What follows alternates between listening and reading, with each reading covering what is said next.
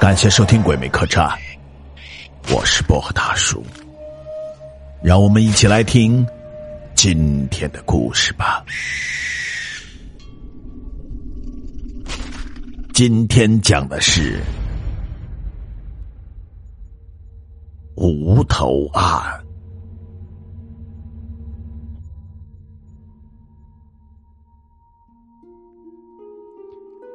王峰提着菜回到了家里，发现家门是打开的，心一跳，以为家遭贼了，连忙进屋看看丢了什么东西没有，心里暗想：幸亏自己把工资给存起来了。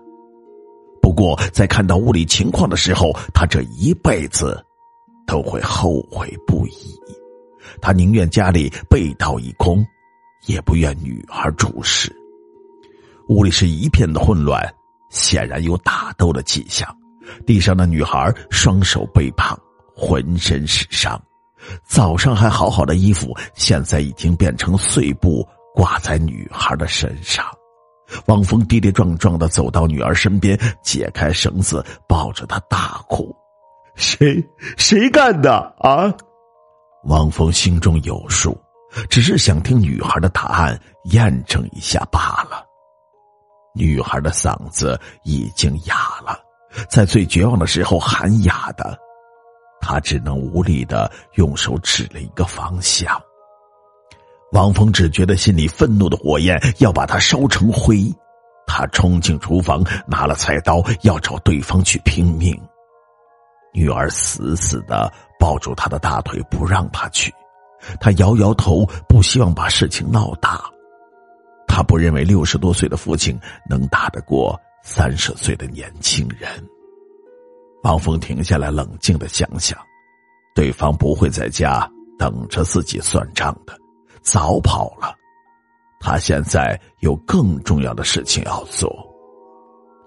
他把女儿抱到洗手间里清理干净，再回到卧室让她睡下，自己打扫房间。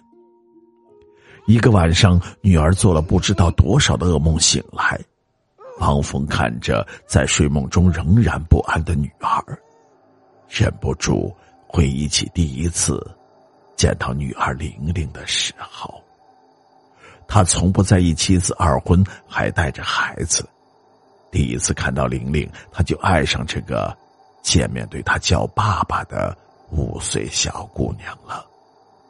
为了女儿。他背着妻子做了结扎手术，就是不希望有其他的孩子跟玲玲分享父爱。他不后悔自己没有子女，只是后悔为什么没有早点遇见妻子，以至于错过女儿的成长。妻子过世的早，希望他好好照顾女儿。玲玲就是自己最大的宝贝，他不会放过伤害他的人。包括自己。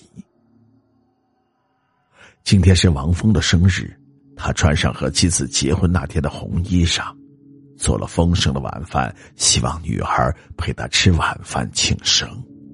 女儿勉强的笑了整晚，在女儿的眼睛里，他能看到绝望和空洞，那没有生气的样子，就像游荡在世间的孤魂野鬼。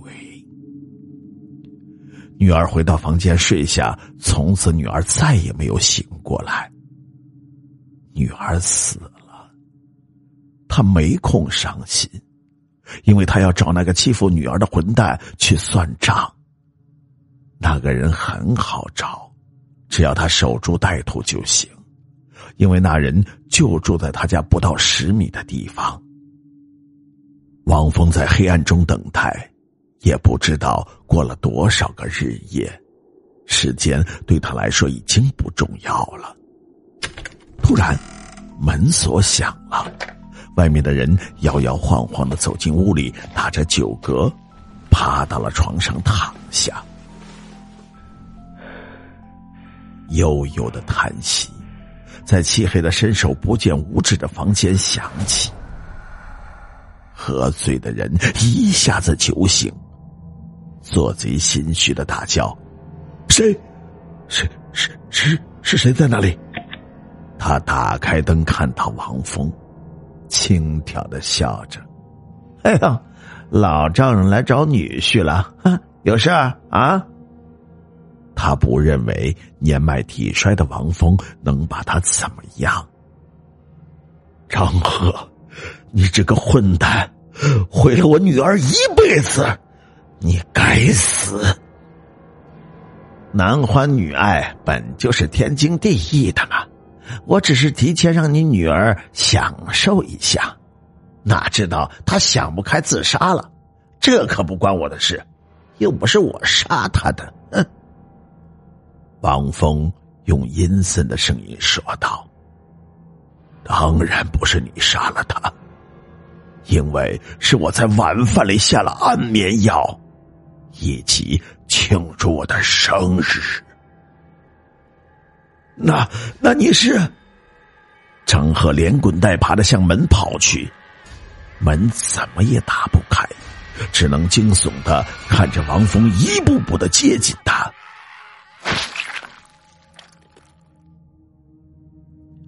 半个月后，警察走进了张赫的家里，一股恶臭扑面而来。刚从警校毕业的实习生菜鸟忍不住吐了起来，老警察也是脸色惨白，强忍着想吐的冲动。经过验证，死者张赫是一名犯了强奸罪、入狱刚刚刑满释放的犯人。不到三个月，死在了家中，没有财物损失，房屋也很整洁，只是墙上触目惊心的用鲜血写着“报仇”两个大字。